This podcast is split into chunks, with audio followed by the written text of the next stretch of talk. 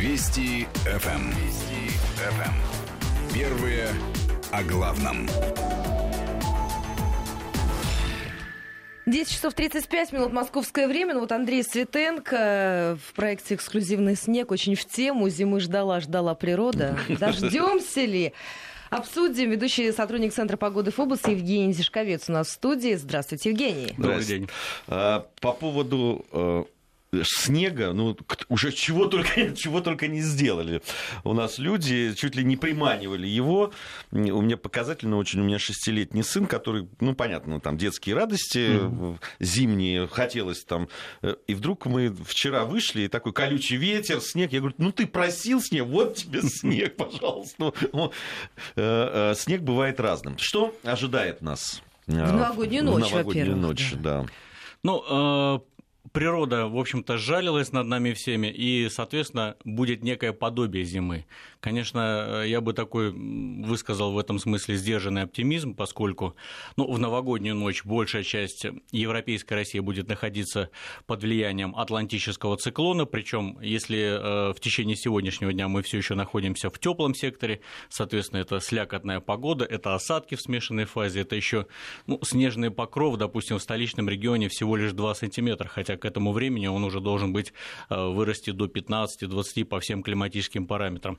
И вот в новогоднюю ночь э, в столичном регионе в Москве это будет пасмурно, это будет идти кратковременный э, мокрый снег, снег, и, соответственно, высота снежного покрова ну, где-то составит максимум около 3 сантиметров. Температура около нуля, к утру немножко подморозит, буквально до минус двух, минус трех. Это существенно выше, чем по всем параметрам многолетних э, наблюдений. Но, тем не менее, мы, по крайней мере, избавились от той аномалии, в которой мы пребывали и всю осень, и э, практически весь э, декабрь 2019, который, кстати говоря, в России стал самым теплым за всю 130-летнюю историю метеонаблюдения. А скажите, а насколько мы отстаем от климатической нормы?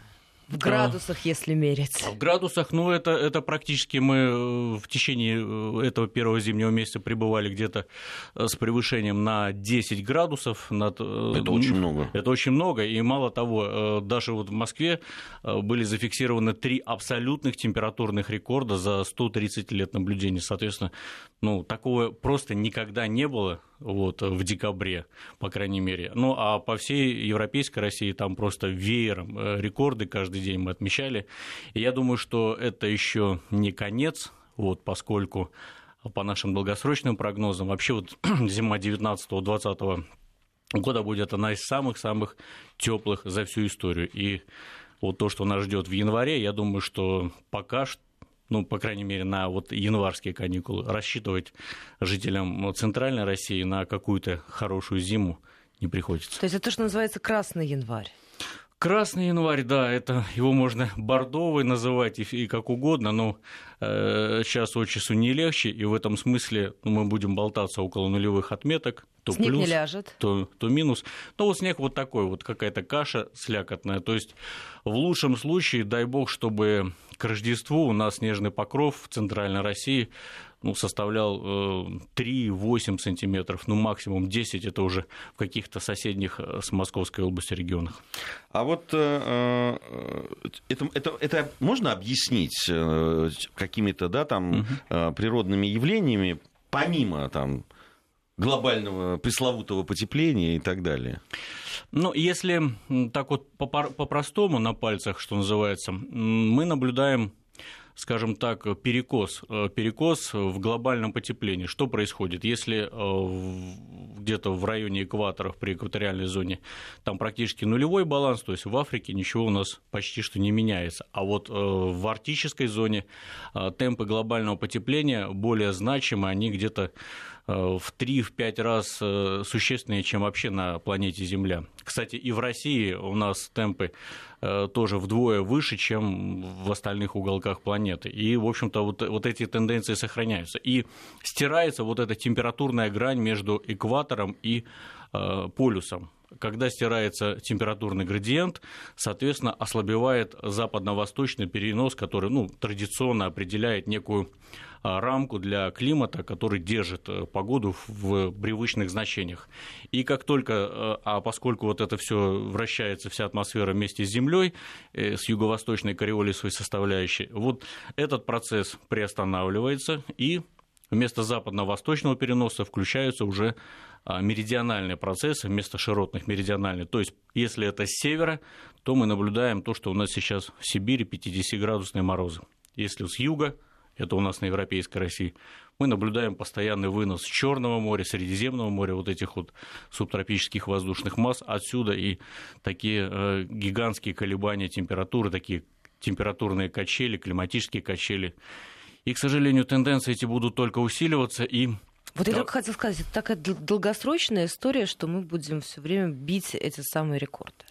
Вы знаете, я бы не пугал вообще глобальным потеплением. Это вообще история такая из цикла, скажем так. Вообще нужно понимать, что основным э, климатообразующим фактором на Земле это все-таки солнечная активность. Это первая, первая э, очередь.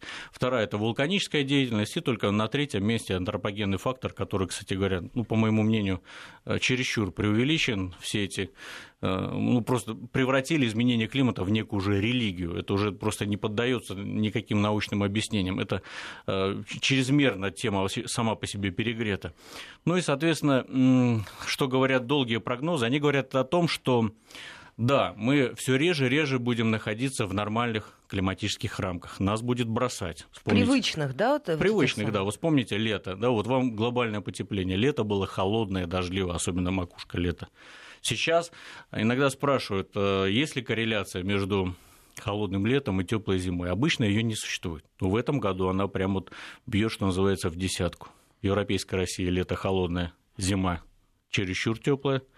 В Сибири все наоборот. Там лето было жаркое, зима очень холодная. То есть корреляция просматривается. И тренд этот температурный, в общем-то, он, он продолжит расти, но э, в этом тренде будут серьезные колебания как, в, как вниз, так и вверх. И, соответственно, нельзя говорить, что мы прям все умрем от жары. Нет, ничего подобного. В любом случае, за глобальным потеплением всегда грядет глобальное похолодание. Это, кстати, легко объяснимо. И вот этот фантастический фильм послезавтра, это, это под собой имеет вполне научную основу. Скажите, вот э, вы затронули эту э, историю с глобальным потеплением, вот Грета Тунберг, угу. там и, и все это малонаучная, прямо да. скажем, история. Э, ну, то, что касается касается этой девочки, которую, понятно, там используют во всех этих делах. А, но я вот увидел, и мы, мы говорили, делали в нашей программе «Природоведение», когда угу. говорили вот об глобальном потеплении, о том, что вокруг этого происходит, а, мне люди, ну, которые из научного сообщества, они сказали, что, ну, вот во вся эта шумиха, за которой ну, явно стоят люди, которые имеют коммерческие, на мой взгляд, интересы, они оказывают давление именно на научное сообщество. То есть на каких-то международных конференциях uh-huh, по uh-huh. климату, поэтому если ты высказываешь мнение, uh-huh. а, а на что такое научная конференция? Это как раз когда люди мнения там, высказывают, да. пытаются их аргументировать, и в этом где-то находится да, там, э, рациональное зерно, то они боятся высказать. Это нонсенс, но это так. Я с вами абсолютно согласен. А, это, еще раз повторюсь, это какая-то религия стала. Дело в том, что вот даже в комиссии ООН по климату там 90% чиновников, они никакой не имеют отношения к, к науке как таковой. Плюс, ну, если изучать подробно ежегодный доклад этой же комиссии, ну, и поднять, допустим, историю. Но, в общем-то, видно, что они вот нос по ветру, что называется, держат. И, соответственно, конечно, это такая большая игра, это подготовка общественного мнения. Сначала накачивают эту тему, значит, стращают всеми этими климатическими э, катастрофами грядущими. Вот. Э, на мой взгляд, с одной лишь целью перейти на новый технологический уровень, то, что может Запад. Кстати говоря, западные страны, они что Киотский протокол, что Парижский протокол, они не, не выполняли, не собираются его выполнять, хотя нас всех к этому призывают, и почему-то все направлено особенно в сторону России, ну, поскольку ну, мы... Китая. Да, Китая. Ну, Китай, кстати, тоже не хочет э, особо выполнять в этом смысле. Китай, по-моему, озабочен просто теми экологическими проблемами, которые у него реальные существуют, да. Э, потому что те, кто были были там в Пекине или в окрестностях, это, конечно, не самое приятное. Не самое приятное, но, тем не менее, в любом случае это давление на э, страны, которые обладают большими э, энергоресурсами и углеводородными запасами. Да, но там давление явно, которое оказывается. Скажите, а, вот по поводу следующего года. Я понимаю, что прогнозирование на, на год вперед это э, такой из разряда все-таки ворожбы, э, но все-таки есть же какие-то тенденции. Mm-hmm. Ну, мы уже сказали глобальные, что возможно, да, там будут вот эти корреляции между холодной зимой э, и теплой зимой, теплым летом на жарким даже летом в Сибири и наоборот в Европе европейской части, вот какие-то есть э, э, мысли по поводу того, что нас ждет в следующем году? Ну, а, вы совершенно четко отметили, что вообще серьезно о прогнозах можно говорить за благовременностью на 5-7 суток. Вот я, допустим, помню там лет 15-20, когда еще лейтенантом был, вот прибыл войска, там, слава богу, если ты на сутки на двое его спрогнозировал, это считалось высший пилотаж. Ну, тогда не было суперкомпьютеров, не было вот этих возможностей. Сейчас, да, мы можем делать с оправданностью 0,9, 0,95 на 5-7 суток. Это серьезный разговор. Дальше. На месяц, на сезон это падение оправданности 60-70%. Ну, понимаете, это уже не та стратегия. Но, тем не менее, в любом случае методики существуют, мы выдаем эти прогнозы, хотя синоптики все, ну, не любят, скажем так, потому что потом же к ответу призовут. Да, конечно. Вот, но в любом случае, вот, по крайней мере, вот Оля не, не даст соврать, вот прогноз на зиму оправдывается. Да, оправдывается. на сто процентов, вы порадовали. Да, вот, то есть я даже сам удивился, но он оправдывается. Теперь, что касательно э, следующего полугодия, ну, примерно будет э, расклад такой. До середины января мы будем пультыхаться вот в, этим, в этих оттепелях, вот этих ледяных дождях, этих гололедных явлениях. Потом а, все-таки две волны холода будет, традиционно это крещение. Вот, и на стыке января-февраля еще одна волна холода, но она не будет экстремальна. То есть это абсолютно такие умеренные морозы без сибирских таких 30 градусов. Я их просто даже в упор не вижу. Вот. А снежный покров появится, но это удел второй половины зимы, где-то опять после 15 э, января и далее. Причем в феврале даже снега будет э, с, с избытком даже до, до 120%. Но потом по температуре, по температуре все месяцы очень теплые. То есть если сейчас у нас декабрь получился с аномалией на 6-10 градусов, э, январь будет на я думаю, что 3-4 градуса, февраль на 4-5, очень теплый. То есть вот вы сказали, красный январь, да, но это всего лишь э, цветовая гамма, это легенд прогностических. И дальше с плавным переходом в весну, то есть такая... А вы прогнозируете раннюю весну? Весна будет теплая, да, тоже это касательно март, апрель, э, выше нормы тоже температурные показатели. А вот начиная с мая опять идет сваливание. Ну, скажем так, май-июнь, то, что я вижу, это средние параметры, это не холодно, это не жарко, это вот то, как оно должно быть. Я напомню, что там показатели очень скромные. Для мая в Москве дневная температура плюс 18, а для июня плюс 21. Вот делайте выводы. Это, это, это, это прекрасная это компенсация, это компенсация за теплую зиму. Я все время, я в людей, которые требуют в Москве 30-градусной э, жары, я их не понимаю. Вообще... Это на... я. Так, на секундочку. Нет, я, вот, я тебя не понимаю. Ну, правда, в условиях Москвы это ужасно. 21 самое то. Ну, это, кстати, не только в условиях Москвы. Вот как бы мы э, не пеняли на наш климат, но в любом случае большая часть средней полосы находится в так называемом климатическом комфорте, то, о чем вы говорите. Это 20 25 максимум, больше не надо. А скажите, а вот кто, кроме нас, ощущает на себе такие погодные изменения? Не очень люблю это слово аномалии. Где еще это особо хорошо чувствуется, кроме нашей страны? Ой, сейчас во всем мире происходит просто вот э, где-то при... где прибыло, где-то убыло. В Северной Америке тоже ранняя зима, снега много, э, крепкие морозы. В Австралии все горит там под 45-50 жары, просто выгорает все, таких, таких температур и пожаров никогда не было. Вот. Э, ну, в Африке там, в принципе, все спокойно. У нас, еще раз повторюсь, в Сибири холодно, очень холодно. Э, в европейской части очень тепло. И, наверное, вот э, примерно вот в таких качелях на территории нашей страны э, климат будет сохраняться. Скажите, пожалуйста, а вот с точки зрения там какой-то бизнес и так далее, вот изменения в э, климате сказываются, ну, допустим, ну, самая ну, прямая аналогия с туристической, конечно, сразу, вот мы только что говорили о туризме там и так далее. Вот по вашим наблюдениям, там, это, это, это меняет как-то вообще? Конечно, конечно. Вообще нужно понимать, что вот у нас в, в стране не очень развито э, использование, применение погоды в, в плане бизнеса вообще. Значит, э, ну, есть такие оценки статистические, которые говорят, что вот рубль, вложенный в погоду, а, а, а, отзывается 10, а, а как можно это сделать? Десятью и даже 100 рублями, скажем так, не полученные выгоды. Но примеров могу массу приводить. Ну, давайте вообще... Мы будем записывать. Да. Ну, допустим, вы, э, если вот сейчас рассматриваем такую теплую зиму, мы ее предсказывали, мы ее вычислили. Это что значит? Это значит спортивные магазины по, теплой, по теплым вещам пролетают. Шубы. Шубы, значит, э, спорт-инвентарь, лыжи, коньки, сразу падение продаж. Вот. Потом коммунальщики наши, ну, просто бамбук курят. Mm-hmm. Вообще ни, ни снега тебе, ни, ни реагентов практически их не видно. Мы месяц прошли. А представляете, какая это выгода получена, сколько мы сэкономили. А вот. Если смотреть по энергетическим компаниям, они тоже э, существенно ну, с одной стороны, они, они теряют на этом, с другой стороны, э, мы, у нас отопительный сезон сократился практически на полтора месяца. Тоже выгода.